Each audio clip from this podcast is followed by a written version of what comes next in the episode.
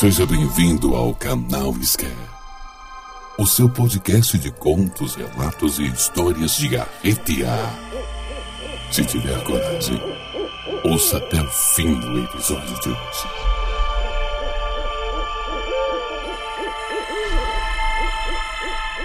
Lua cheia.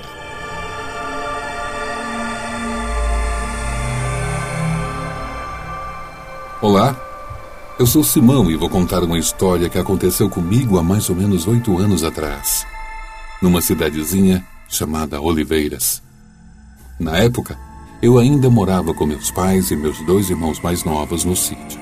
Trabalhávamos com um plantio de frutas e verduras que vendíamos na feira, que acontecia uma vez por semana. Nossa casa era ampla com grandes janelas que, quando abertas, permitiam uma boa ventilação e a incidência de luz natural iluminava todo o seu interior.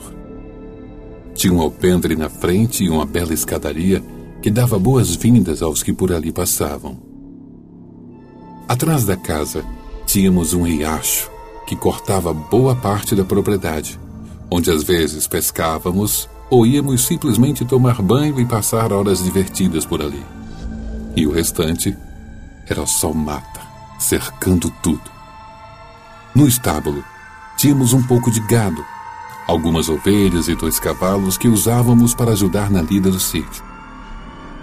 Podíamos nos dar o luxo de ter uma rotina tranquila e despreocupada, com meu pai cuidando do plantio e minha mãe cuidando da produção de queijo, nata e manteiga, que complementava bem a produção das verduras e ajudava no orçamento. Tudo era tranquilo e não tínhamos grandes preocupações. Até que um dia. Uns ciganos pararam por ali fazendo o seu acampamento na entrada da cidade. Todo mundo ficava curioso e muita gente passava por lá, pois a conversa na cidade era de que as ciganas adivinhavam com exatidão o futuro de quem pagasse para saber. Então, Vira tinha uma gente que se acercava do lugar para conhecer esse lado misterioso e interessante da vida. Um dia eu estava na cidade e bebi umas cervejas com os amigos. E uma daquelas ciganas passou pelo local e perguntou se alguém queria que ela lesse o futuro. Meus amigos começaram a falar que eu estava curioso para saber o que aconteceria comigo. E ela rapidamente pegou minha mão e começou a olhar dizendo que leria minha sorte. No começo, ela disse que eu conheceria uma pessoa em breve, que o nome dela seria Lúcia, que nos casaríamos em breve, e meus amigos começaram a gargalhar dizendo que isso era impossível, pois não tinha nenhuma Lúcia na cidade, e que isso tudo era brincadeira, bobagem, coisas assim. No meio das risadas e provocações, ela ficou séria e ainda segurando minha mão me falou que depois que casássemos, que tivesse meu primeiro filho, que eu teria que fazer uma escolha que era de vida e de morte. Que eu deveria ficar preparado porque era certo o que estava para acontecer. Que eu deveria ir até o acampamento dela, que ela tinha três presentes para me dar, e que esses presentes poderiam salvar a minha vida e a vida do meu futuro filho, e que ela não iria cobrar nada, nem pela consulta e nem pelos presentes. Fiquei intrigado com isso, porque ela falou com muita certeza e estava muito séria. Mas, como estava no meio dos amigos, comecei a rir e achei que era brincadeira de alguns deles. Passou um tempo e acabei esquecendo da história e não fui até o acampamento pegar os presentes que a cigana me falou. Um dia, os ciganos estavam juntando suas coisas porque iriam embora para outro lugar. E eu estava em casa cuidando da plantação quando meu pai veio me chamar, dizendo que tinha uma cigana na frente de casa querendo falar comigo. Surpreso, fui até lá para saber qual o motivo da visita, já que eu não fazia ideia do que seria. Ela estava com um chale preto que cobria a cabeça e parte do rosto. Mas, assim que a vi, lembrei de suas palavras e de sua expressão de angústia. Afastei esses pensamentos, mas uma sensação ruim estava indo e vindo dentro de mim. Boa tarde, falei. Assim que me aproximei, Ela respondeu de maneira seca e irritada. Você não pegou seus presentes? Eles poderão salvar sua vida e de seu futuro filho. Você não se importa? perguntou ela. Antes que eu respondesse, ela me entregou uma pequena caixa de madeira com inscrições estranhas na tampa e me disse: Guarde isso e leve com você para sua casa nova. Eu achei aquilo tudo muito estranho porque não fazia nenhum sentido. Como ela sabia o meu nome, onde eu morava e que eu ia mudar para uma casa nova? Se eu mesmo nem imaginava sair da casa de meus pais? Mas antes que eu pudesse dizer qualquer coisa, ela se virou, entrou na velha caminhonete que esperava por ela e se foi. Meu pai e minha mãe ficaram preocupados e diziam que não se podia aceitar um presente assim. Eu não sabia o que ela ia querer em troca. Mas eu estava bem curioso e abri a tal caixa. E nela estava uma manta azul, uma bala de prata e um pingente com uma inscrição Davi. Fiquei mais surpreso ainda, sem entender nada. Mesmo assim, resolvi guardar a tal caixa e seguir com a minha vida. Os ciganos foram embora e o tempo passando. A casa que estava à venda no alto da serra foi comprada por um produtor de café que se mudou para lá com sua mulher, as filhas Lúcia e Luzia. Não demorou muito e comecei a conversar com as irmãs e ficamos amigos. Mas o pai delas era muito sério e não queria que as filhas ficassem de conversa e sempre chamava se elas parassem muito tempo na nossa barraca. Todos comentavam que ele era muito estranho e que tinha umas manias esquisitas e viajava quase sempre, ficando fora por mais de uma semana. Apesar do controle rígido que seu pai fazia, eu e Lúcia começamos a namorar. E eu procurei uma nova casa porque queria me casar logo e formar minha família. Mesmo a contragosto, o pai de Lúcia acabou aceitando nosso namoro, que logo virou noivado, e quando consegui uma casa, nos casamos e começamos uma vida juntos. Não demorou e logo Lúcia engravidou, e foi muito emocionante saber que logo eu seria pai. Então lembrei da caixa que havia deixado na casa de meus pais e fui buscá-la e guardei no quarto, no alto do guarda-roupas. A história da cigana voltou na minha mente. E eu ficava pensando nela todos os dias. Soubemos que seria um menino e Lúcia começou a mudar. No começo, ela ficava silenciosa andando pela casa à noite e eu perguntava o que era ela não dizia nada. Com o tempo dava para perceber olheiras profundas e a falta de brilho em seus olhos.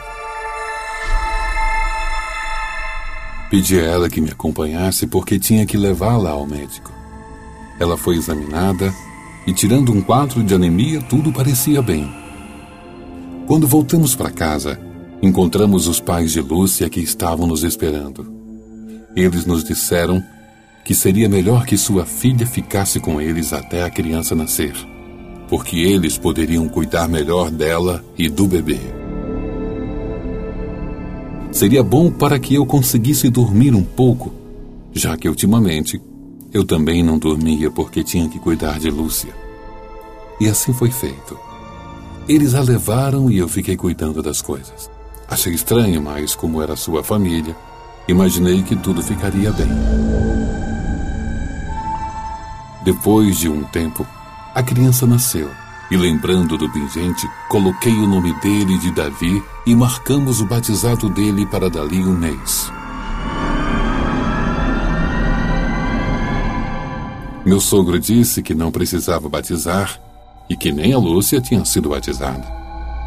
Eu fiquei surpreso, já que às vezes ela me acompanhava quando tinha rezas na capela, e ela nunca me falou nada sobre isso. Fiquei pensando o que mais eu não sabia da minha própria esposa. Depois que meu filho nasceu, fomos juntos passar uns dias na casa de meu pai. E começamos a perceber umas coisas estranhas que aconteciam por lá. meu pai andava preocupado, pois um bicho havia matado suas ovelhas e duas vacas e ele não fazia ideia do que poderia ser. Porque os animais, além de estarem muito machucados, não tinham nada de sangue, e isso estava deixando meu pai bem intrigado.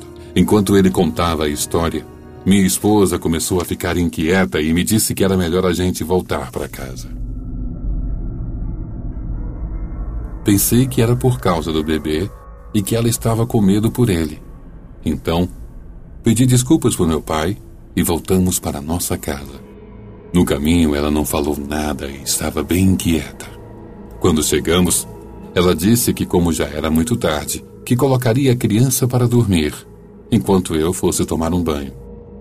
Antes coloquei o pingente em meu filho e, como estava uma noite chuvosa e úmida, embrulhei ele com o cobertor que a cigana tinha deixado. Eu não sei por que fiz isso. Acho que foi por instinto, sei lá. Deixei meu pequeno filho dormindo em um bercinho. Fechei a porta e fui tomar banho. Não vi minha esposa, mas percebi movimento no quarto ao lado.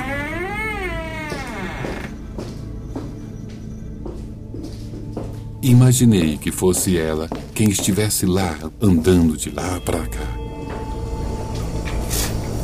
Enquanto tomava banho, comecei a ouvir uns sons abafados. Como de algo arranhando as paredes da casa.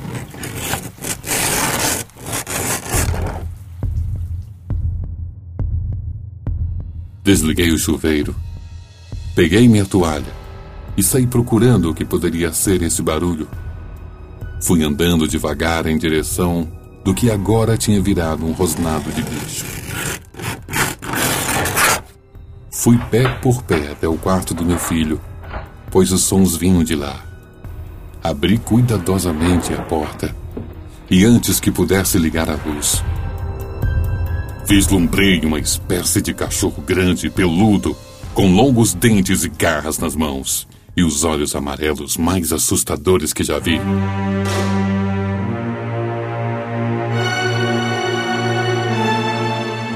Comecei a tremer e a suar frio. Minhas pernas não me obedeciam e eu fiquei paralisado, sem conseguir sequer respirar. Não conseguia identificar o que estava vendo. Aquilo que estava na minha frente era algo horrendo e fedia a carne podre.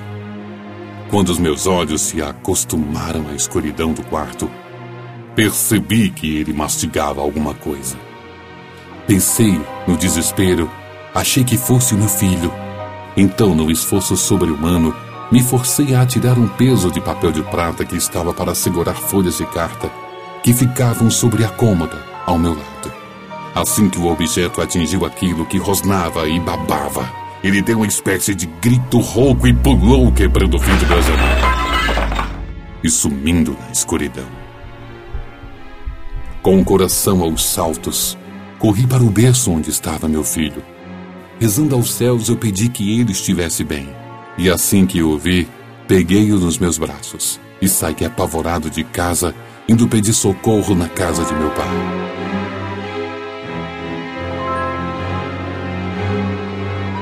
Contei tudo o que aconteceu aos meus irmãos e a meu pai.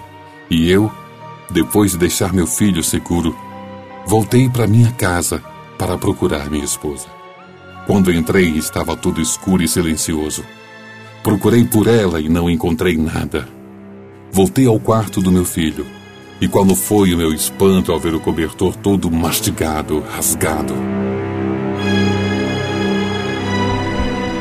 Meu coração ficou apertado e lágrimas vieram aos meus olhos. Poderia ter perdido meu filho. Com o passar das horas, e tudo aparentemente tranquilo, resolvi voltar com o meu pai e meus irmãos para casa e prosseguir com as buscas pela manhã. Com o sol ficaria mais fácil de encontrar minha esposa. No raiar do dia, levantamos e voltamos para minha casa para ir retomarmos as buscas. Mas, qual a minha surpresa, quando ao entrar em meu quarto vejo minha esposa dormindo profundamente. e ela estava aparentemente bem. Apenas na testa tinha uma marca que parecia queimadura. Quando toquei em seu rosto, ela emitiu um murmúrio e abria a boca. Então eu quase desmaiei, pois entre seus dentes estavam presos fiapos da mantinha que meu filho Davi estava usando. Em desespero, lembrei mais uma vez da cigana e, sem pensar, peguei minha arma. Carreguei nela a bala de prata que havia recebido sem hesitação. Apontei para a testa da minha esposa que dormia e disparei. Isso é Scare. Se você gostou desse conteúdo, deixe seus comentários no Instagram, canal.scare. Em breve, iremos selecionar alguns comentários e podemos fazer a leitura deles em um episódio futuro. Obrigado por sua participação.